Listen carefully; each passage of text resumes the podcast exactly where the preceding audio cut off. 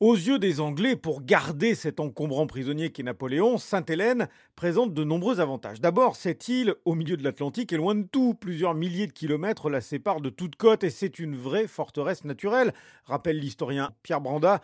Souligne aussi que Sainte-Hélène appartient à la Compagnie des Indes. Donc, sur un plan juridique, l'habeas corpus, le droit de se défendre, d'engager un avocat, ne s'applique pas dans ce récit de 600 pages à partir de sources qui n'avaient pas été exploitées jusqu'alors.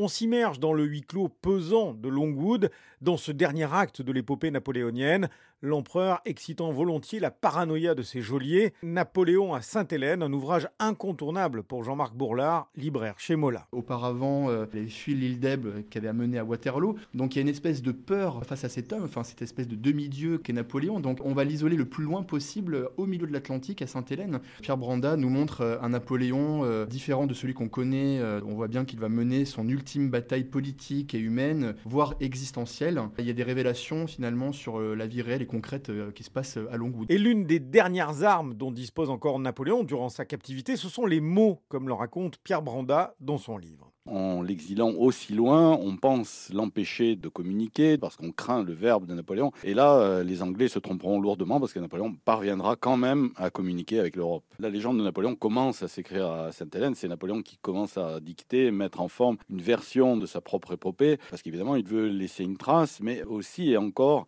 influencer l'opinion publique d'alors. Parce que Napoléon est quand même un homme, euh, lorsqu'il se rend à Sainte-Hélène, encore jeune, 45 ans même pour l'époque. Il espère se sortir de cette île. Finalement, il n'a plus qu'une arme, c'est le, verbe, la plume. il se confie et il espère, en influençant l'opinion publique, faire pression sur le gouvernement britannique pour qu'on le ramène, alors, ou qu'il se sorte de cette situation. Il dit à Lascaz, euh, il est toujours très difficile d'en finir avec l'espérance et la gloire. Il veut se sortir de ce mauvais pas, pas comme un aventurier en tentant une solution hasardeuse, en s'évadant ou etc. Non, non, il veut revenir avec certains honneurs, se sortir de ce piège. Mais le 5 mai 1821, l'empereur meurt. Sa mort donnant lieu aujourd'hui encore à très nombreuses spéculations jusqu'à la théorie de l'empoisonnement, ce qui rend d'autant plus intéressante la lecture d'un chapitre de cet ouvrage intitulé À la recherche de l'assassin.